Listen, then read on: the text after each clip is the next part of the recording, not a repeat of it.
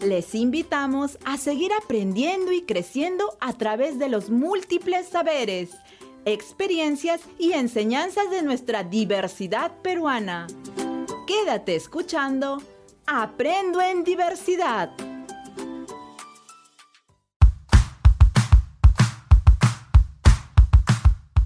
Bienvenidas niñas y niños del quinto y sexto grado de primaria a nuestro programa radial que tiene por finalidad contribuir al reforzamiento de nuestros aprendizajes.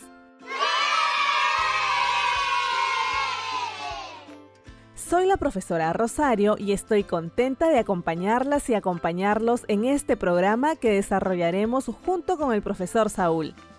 ¿Cómo está, profesor? Hola, profesora Rosario. Yo también estoy muy feliz de estar una vez más en el programa de comunicación. El día de hoy nos acompañan María y Luis, estudiantes de quinto y sexto grado, a quienes les damos la bienvenida. Hola amigas y amigos, estamos contentos de iniciar nuestro programa y felices de saber que siempre nos escuchan. Hola Luis, mira, la profesora ha traído unas hojas que tienen muchas imágenes, también partes escritas y unos gráficos que la hacen muy bonita. Luis y María, ya veo que les ha gustado esta infografía pues la maestra Rosario la ha traído para ustedes y ahora tienen el desafío de leerla y luego puedan comentar sobre lo que dice. ¡Una infografía! ¡Qué bien! Así es, María. Y nuestro programa de hoy tiene como título Leemos una infografía sobre los recursos naturales. El propósito de nuestro programa es comprender una infografía identificando el tema del texto a partir de la información que presenta y la forma que tiene. Les pido que tengan a la mano su cuaderno de autoaprendizaje de comunicación de sexto grado y que se ubiquen en las páginas 219 a la 222.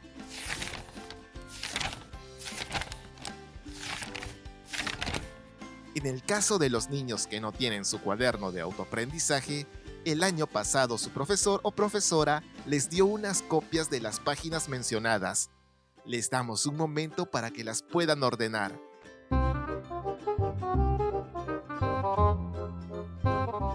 Ahora sí, a divertirnos y aprender. Queridas y queridos estudiantes, el título del texto que vamos a leer es Bosque de Cholet.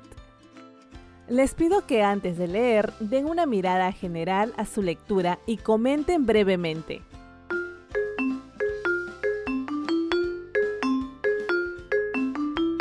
Profesora, yo veo que en la parte superior hay dos columnas pequeñas con texto. Debajo hay un mapa al lado izquierdo y al lado derecho una foto de unos señores con un cartel muy grande junto a un bosque. Mm, más abajo, el dibujo de una ciudad. Niñas y niños, a partir del título que nos mencionó la profesora Rosario y de lo que están observando en las imágenes, ¿de qué creen que tratará el texto? Por favor, hagan sus predicciones.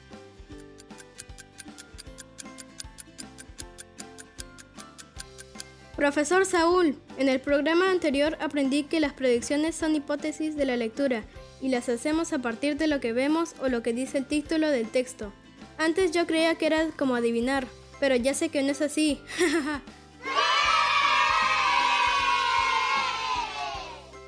Me doy cuenta que han aprendido rápido. Me alegra porque sé que estamos trabajando con niñas y niños muy inteligentes que nos escuchan a través de la radio. Profesora, yo estoy pensando en la pregunta que hizo el profesor Saúl. ¿De qué trata el texto? Escribiré mis predicciones en mi cuaderno. Ustedes también, amigas y amigos, escriban en sus cuadernos o en sus hojas. Así luego podremos ver si se cumplen.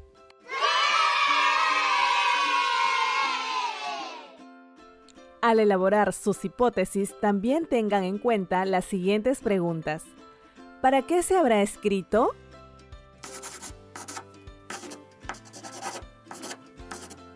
¿A qué se debe que el autor puso varias imágenes?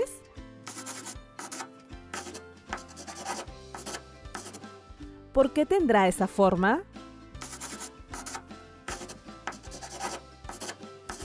Amigas y amigos, para escribir nuestras hipótesis podemos hacer una tabla de doble entrada. En la primera columna escribimos las preguntas que nos hicieron el profesor Saúl y la profesora Rosario. Y en la segunda columna escribimos las respuestas. Estas respuestas serán nuestras hipótesis. Cada quien elabora sus hipótesis según interpreta los indicios del texto. Así que niñas y niños, manos a la obra.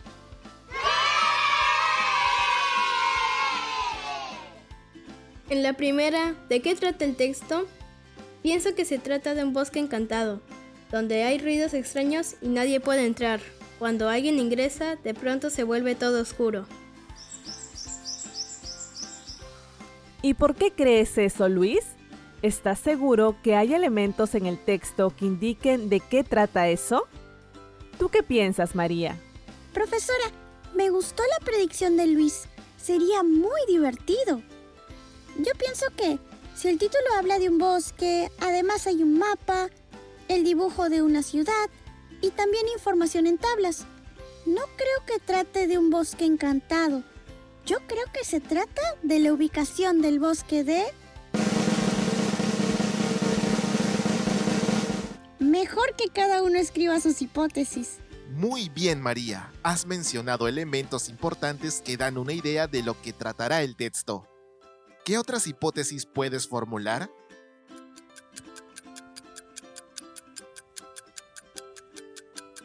Estoy pensando en la pregunta, ¿para qué se habrá escrito? Pienso que se ha escrito para informarnos cómo es el bosque. Qué bien, Luis. Vamos formulando y escribiendo nuestras hipótesis. Luego comprobaremos si es como tú nos dices. Profesora, ahora estoy pensando, ¿por qué el autor puso varios dibujos? Mmm, Creo que ya tengo una respuesta a esta pregunta. Creo que se relaciona con el tipo de texto. Última pregunta que nos hizo la profesora Rosario. ¿Por qué el texto tendrá esa forma? María, tiene esa forma porque es un tipo de texto distinto y ya nos dijeron en un inicio. Entonces mi predicción será... Niñas y niños, creo que ya completaron sus predicciones, ¿verdad? Excelente, entonces vamos a empezar con la lectura. Bosque de Chaulet. Localización. El área de conservación municipal Bosque de Chaulet se ubica al norte del distrito de Villarrica y parte del distrito de Otzapampa, en la provincia del mismo nombre, en Pasco. Extensión. La superficie del área es 1.463 hectáreas con 5.022,75 metros cuadrados. Bagaje cultural. En la zona se han desarrollado pueblos de la etnia Yanesha, lengua arawak. Hidrología. En el bosque de Chaulet existen cinco ojos de agua que cumplen la función de un reservorio. De ese lugar nacen las quebradas de Santa Cruz, Carapacho, Canal de Piedra, Ollón y La Sal. Asimismo, esta área comprende la división de aguas, que sirve como referencia para demarcar los territorios de los distritos de Otzapampa y Villarrica. Valores florísticos.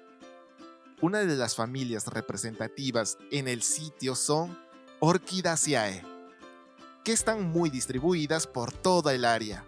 Según reportes, alberga una lista preliminar de 96 especies de orquídeas. De allí la importancia de conservar el sitio, ya que las orquidáceas son depredadas por comerciantes inescrupulosos que las venden a viveros y puntos de venta en la Merced y otros lugares del país. Valores ambientales. Uno de los procesos más importantes es la captación de agua de neblinas por parte de la vegetación achaparrada así como su posterior incorporación al suelo y al drenaje, a los cursos de agua corriente, efecto esponja, captación de agua y lento escurrimiento hacia partes más bajas. Los cinco ojos de agua dan origen a cinco quebradas, las cuales proveen de agua al distrito de Villarrica y a centros poblados del distrito de Otzapampa. Luego de haber realizado la primera lectura, les pregunto, ¿qué les pareció este texto? Interesante, profesora, ya que nos enseña cómo es el bosque de Cholet. En la primera parte, cuando dice área de conservación municipal, ¿a qué creen que se refiere?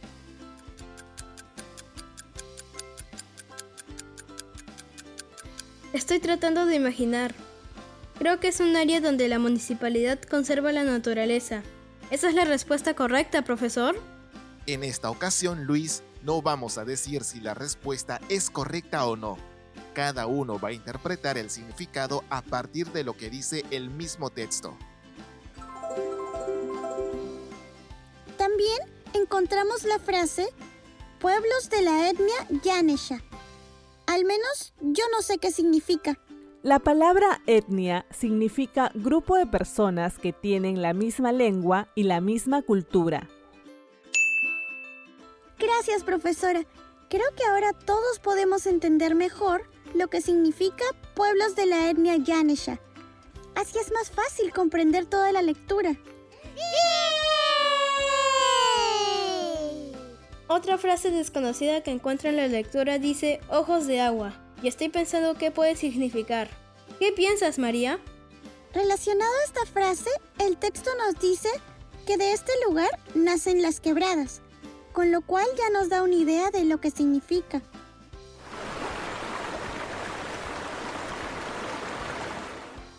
En la parte de abajo, en la columna del medio, que tiene como subtítulo Valores florísticos, encontramos la frase, las orquidáceas son depredadas por comerciantes inescrupulosos. ¿Qué creen que significa? Por lo que yo entiendo, estos malos comerciantes están poniendo en peligro a las plantitas que producen las lindas flores. En la parte del subtítulo Valores ambientales, yo encuentro la frase que dice vegetación achaparrada. ¿Saben amigas y amigos qué significa? También está la palabra drenaje. Yo no sé exactamente lo que significa, pero estoy tratando de imaginar. Achaparrado creo que quiere decir bajito, porque a un señor bajito escuché una vez que le dijeron chaparro.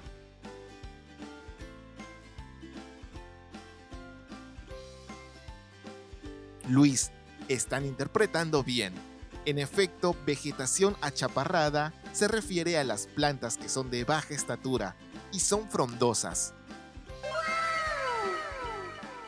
Con relación a la palabra drenaje, es más fácil interpretar porque la parte que está dentro del paréntesis nos explica que las aguas se van escurriendo. Así nos da una idea de lo que significa drenaje, ¿verdad amigas y amigos? Considero que es necesario que volvamos a leer una a dos veces más el texto para que lo comprendan mejor. En la segunda lectura yo les enseñaré una técnica muy bonita que les ayudará a comprender el texto con facilidad y se llama la técnica del sumillado. Pero esa técnica la pondremos en práctica en el siguiente programa radial, porque el tiempo se nos está por terminar. ¿Están de acuerdo niñas y niños?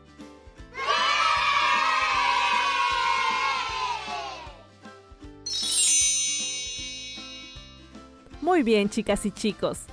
Luego de todo lo que hemos aprendido el día de hoy, ¿qué les pareció la experiencia?